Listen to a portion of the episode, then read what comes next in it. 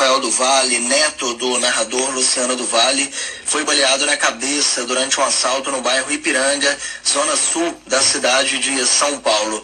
De acordo com a Secretaria da Segurança Pública do Estado, ele foi abordado por dois homens em uma moto quando chegava ao trabalho por volta das seis e meia da manhã de hoje. Antes de fugirem, eles atiraram em Rafael, que também teve o carro levado pelos assaltantes. Os policiais encontraram o empresário caído na calçada e ferido. Após ser socorrido, Rafael foi levado para o Hospital São Paulo, aqui na capital, e até o momento não há informações sobre o quadro de saúde dele.